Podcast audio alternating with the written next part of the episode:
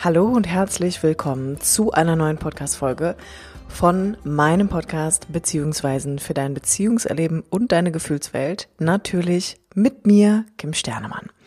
Zu der heutigen Podcast-Folge. Darum ist dein Männergeschmack kein Zufall. Und ich freue mich sehr, dir auch heute wieder ganz, ganz viel Hintergrundwissen mit an die Hand zu geben und natürlich auch die Möglichkeit, mit mir gemeinsam an diesem Thema zu arbeiten. Aber zunächst einmal mag ich dich bitten, mir eine Minute deiner Zeit zu schenken und meinen Podcast hier bei iTunes, Spotify, YouTube, dieser, wo auch immer du ihn hörst, mit einer 5-Sterne-Bewertung zu versehren, damit einfach noch mehr Menschen in Kontakt kommen mit sich, ihren eigenen Themen und natürlich auch mit meinem Podcast. Ich mag jetzt vorab ein kleines, wie ein kleines Vorwort nochmal geben wie ich tatsächlich auf diese ähm, Podcast-Folge heute gekommen bin, denn ich habe so ein bisschen bei Instagram rumgescrollt und manchmal gucke ich mir so an, was Leute da so für Reels auch machen und was es so generell ähm, zur Thematik Beziehung auch einfach gibt. Und bin dann auf ein Reel gestoßen, wo ähm, zwei Mädels einen Podcast gemacht haben. Und die eine sagt, ja, ich habe einfach einen grauenhaften Männergeschmack.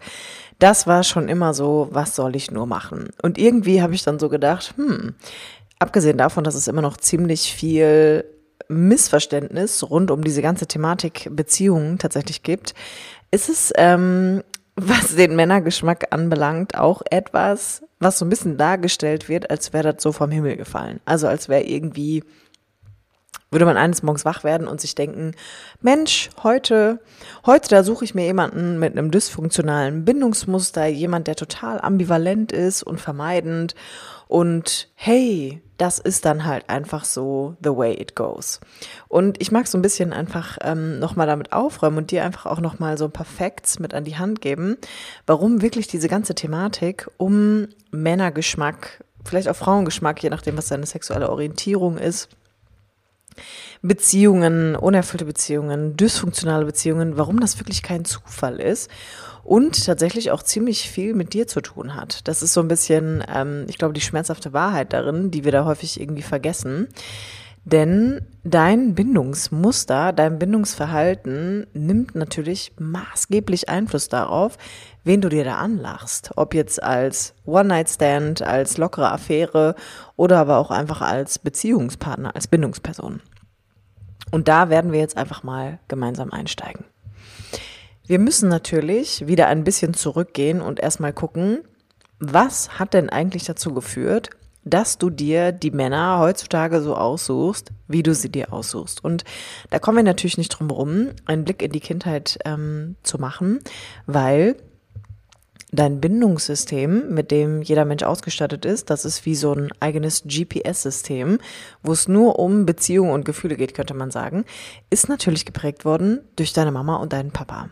Und beide haben gleichermaßen dein Bindungssystem aufgrund ihrer eigenen Beziehungsfähigkeit, der Art und Weise, wie sie sich auf dich bezogen haben, wie sie mit dir umgegangen sind, wie sie dich geliebt haben, könnte man sagen, wie sie sich auf dich eingestimmt haben, maßgeblich geprägt. Und in erster Linie findet das innerhalb der Schwangerschaft statt oder zu Beginn, während der Schwangerschaft, also auch über die Art und Weise, wie deine Mama die Schwangerschaft erlebt hat, wie es dir so ging in ihrem Bauch. Aber in dieser Phase prägt der Papa auch schon dein Bindungsverhalten, denn Nummer eins, die Mama hat den Papa ausgewählt. Das heißt, in den meisten Fällen haben die Frauen entschieden, mit wem sie ein Kind zeugen.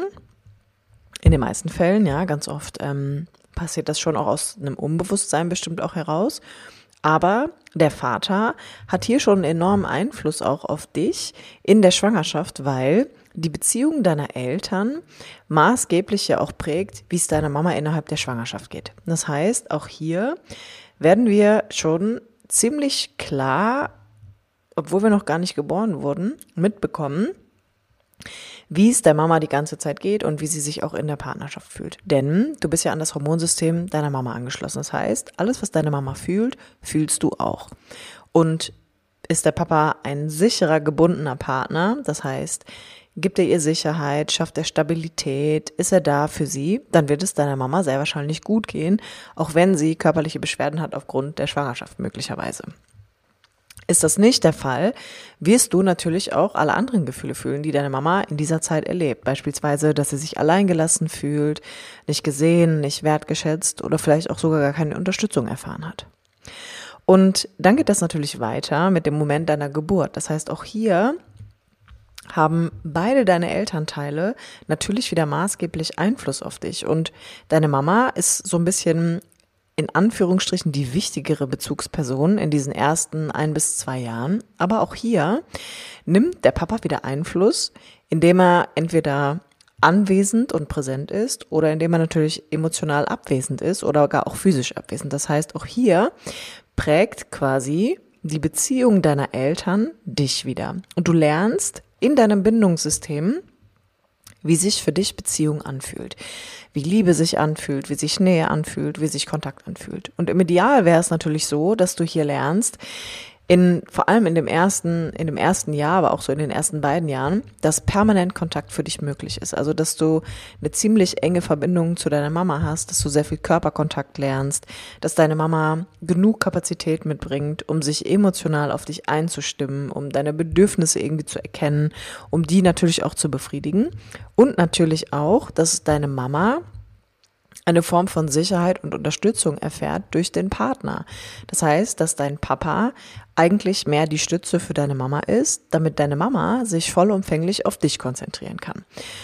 Und wenn wir uns die Realität mal angucken, dann erleben Frauen in der Schwangerschaft, aber auch in dem ersten als auch in dem zweiten Jahr nach der Geburt natürlich eine ziemlich turbulente Zeit. Das hängt immer davon ab, wie viel Kapazität deine Eltern zu der Zeit schon mitgebracht haben, also wie resilient sie sind, wie stabil ihre Beziehung ist, wie sie generell mit sich und dem Leben umgehen, wie sie mit Stress umgehen können, ob sie schnell in eine innere Not oder Ohnmacht geraten oder aber ob sie da einfach viel Kapazität haben, wirklich entspannt bleiben zu können. Und im Laufe deines Heranwachsens ist es einfach so, dass vor allem wirklich die Schwangerschaft und diese ersten beiden Jahre wirklich der Grundpfeiler sind. Und hier können ja ganz, ganz viele Dinge schon passieren. Beispielsweise alleinerziehende Mutter, Krankheit in der Schwangerschaft oder nach der Geburt, eine depressive Mama, eine Beziehung, die vielleicht in den ersten zwei Jahren zerbricht, zwei unglückliche Partner, die jetzt auch noch ein Kind bekommen haben. Also haben wir tausend Szenarien, tausend Möglichkeiten, die hier einfach Einfluss nehmen können auf die Art und Weise, wie dein Bindungssystem jetzt geprägt wird. Und wir müssen hier wirklich verstehen, dass diese Beziehungserfahrungen, die du vor allem in der Schwangerschaft und diesen ersten Lebensjahren machst, wirklich die Grundlage für dein gesamtes Leben sind. Das heißt, hier finden die Hauptprägungen statt. Einfach, weil du so bedürftig bist in dieser Zeit und weil für dich eigentlich nichts lebensnotwendiger ist, als in enger Anbindung an deine Eltern zu sein und von denen wirklich sehr, sehr viel Kontakt, Bedürfniserkennung und Befriedigung zu erleben und Einstimmung. Das heißt, hier geht es wirklich darum, wie viel Körperkontakt habe ich erlebt? Waren meine Eltern wirklich präsent für mich? Bin ich früh in die Fremdbetreuung gegeben worden? War ihre Beziehung stabil? Waren sie intakt miteinander? Hat meine Mutter sich gesehen und unterstützt gefühlt? Konnte meine Mutter vollumfänglich für mich da sein oder war das gar nicht drin letztendlich?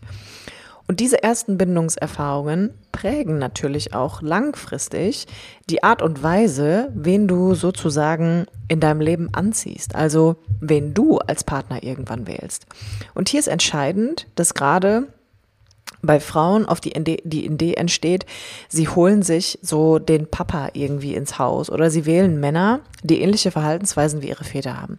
Und das ist in den meisten Fällen auch so, gerade wenn ähm, diese gegengeschlechtliche Rolle halt Thema ist, ne? also Mütter mit Söhnen und Töchter mit Vätern. Aber es ist tatsächlich auch so, dass ja ganz früh schon eine Prägung stattfindet, wie eine Frau in einer Beziehung zu sein hat, damit der Mann sie liebt, damit der Mann emotional verfügbar oder auch physisch anwesend ist. Das heißt, es braucht schon die Betrachtung beider Eltern und die Art und Weise, dass wir drauf gucken, okay, was hast du eigentlich von Mama auch gelernt? Also was hast du von Mama gelernt, wie ich mich als Frau in einer Beziehung zu verhalten habe? Und wie war dein Vater? War dein Vater emotional verfügbar oder war er abwesend? Hat er so eine klassische Rolle eingenommen, dass er sich mit dem Tag deiner Geburt eigentlich nur noch um die Finanzen gekümmert hat und hat Mama und dich eigentlich alleine zu Hause gelassen? Oder hat er proaktiv sich in die Vaterrolle hineingefunden letztendlich? Und Es ist nun mal so, dass diese Prägungen von deinem Bindungssystem dazu führen, dass du als Erwachsener dir immer wieder ähnliche Szenarien ranziehen wirst, wie die, die du in deiner Kindheit erlebt hast. Und es geht nicht anders, weil wenn das Bindungssystem geprägt wird, dann ist es eine Form der Orientierung, die in uns entsteht. Tatsächlich ganz gleich, wie schrecklich oder wie schön die Erfahrungen waren, die du an der Stelle gemacht hast. Denn dein System, also dein Nervensystem, dein Bindungssystem, so dein eigenes kleines GPS-System, will dich immer wieder in vertraute Gewässer zurückgeben oder hineinbringen, weil das natürlich Sicherheit bedeutet. Sicherheit bedeutet aber nicht immer, dass es gesund ist oder dass es ein Umfeld ist, was funktional ist, wo du genährt wirst, wo du Wertschätzung, Respekt und Liebe erlebst, sondern sicher ist das, was wir kennen. Und vielleicht erlebst du das dann als Erwachsener, dass du immer wieder so ähnliche Beziehungserfahrungen machst, immer wieder ähnliche Typen mit ähnlichen Mustern attractest und irgendwie so ein riesengroßes Fragezeichen hast. Und an der Stelle ist wirklich wichtig, dass es ein wie ein Komplementärteil in dir, also wie ein Puzzlestück in dir gibt dafür, dass du einfach so ein Fable, ein Händchen für dein Gegenüber hast, für eine bestimmte Sorte von Mann. Und das ist was, was wir natürlich verändern wollen und auch können und dich in der Position ein bisschen beziehungsfähiger machen möchten, weil dieses Wiederholen erfüllt tatsächlich einen Zweck und in dieser Grausamkeit der Wiederholung steckt tatsächlich auch irgendwie eine ganz schön tiefe Liebe und Weisheit drin, denn du musst dir das so vorstellen. Machst du Beziehungserfahrungen im Laufe deines Lebens, vor allem in den ersten Jahren, die auf irgendeine Art und Weise irgendwie dysfunktional sind, wo du so Fehlverknüpfungen lernst, wie Nähe ist bedrohlich oder ich werde immer verlassen, ich fühle mich oft alleine, dann ist es ein bisschen so, als wenn du emotional irgendwann in dieser Erfahrung feststeckst. Das heißt, für ein Kind sind diese ungesunden Bindungserfahrungen natürlich extrem überfordernd. Da wird man übermannt von Gefühlen, da erlebt man teilweise auch eine Erstarrung und bis zur Todesangst tatsächlich. Und weil das einfach so zu viel ist, kann diese emotionale Erfahrung, die da stattfindet, nicht beendet werden, sondern es gibt sogenannte Notlösungen von deinem Körper und deinem Gehirn, die dazu führen, dass du an dem Punkt einfach so ein bisschen eine Unterbrechung erlebst, damit du nicht übermannt wirst von all dem, aber die emotionale Erfahrung kann nicht zum Ende gebracht werden. Das ist quasi wie eine offene Vergangenheit ohne Punkt. Und diese Reinszenierung und auch das Anziehen von immer wieder gleichen Bindungspartnern findet statt, damit diese Erfahrung endlich zum Ende gebracht werden kann, damit ein Punkt gesetzt werden kann. Und es reinszeniert sich, damit ich immer wieder die Möglichkeit habe, an irgendeinem Punkt natürlich ein Bewusstsein zu schaffen, um überhaupt wahrnehmen zu können, was passiert hier und was ist mein Anteil daran. Denn es braucht schon eine Erkenntnis und eine Form von Bewusstheit, um überhaupt einen anderen Umgang an der Stelle überhaupt etablieren zu können. Und dafür brauchen wir wirklich viel Forschungsarbeit, um überhaupt erstmal wahrzunehmen, was erlebe ich permanent immer und immer und immer wieder und was ist eigentlich dieses Gleichbleibende, was mein Gegenüber immer wieder an mich heranträgt. Und dann gilt es wirklich wahrzunehmen, was ist mein Teil darin? Also was ist mein Anteil darin, dass ich immer wieder ähnliche Muster kreiere und immer wieder ähnliche Szenarien in meinem Leben erschaffe und am Ende eigentlich glaube, na ja, damit muss ich jetzt leben oder das wird sich nie verändern. Und das stimmt tatsächlich nicht, sondern diese Reinszenierung wird aufhören natürlich in dem Moment, wo es für dich möglich sein wird, einen anderen Umgang mit dem Trigger zu bekommen. Das heißt, wirklich mal herauszufinden und in der Tiefe zu erforschen, was ist das, was sich hier permanent wiederholt? Woher kenne ich das? Um es dann in den Abschluss zu bringen. Und das sind natürlich Dinge, die wir wirklich an der Stelle nicht alleine lösen können. Also das ist wirklich was, das dürfen wir in der Tiefe wirklich verstehen, dass diese Bindungsthemen keine Themen sind, die wir mit einem Buch oder einem Podcast lösen können, sondern das sind wirklich komplexe Themen, die letztendlich neue Beziehungserfahrungen brauchen, damit da überhaupt was zur Heilung geführt werden kann, damit sich da was in sich beruhigen kann.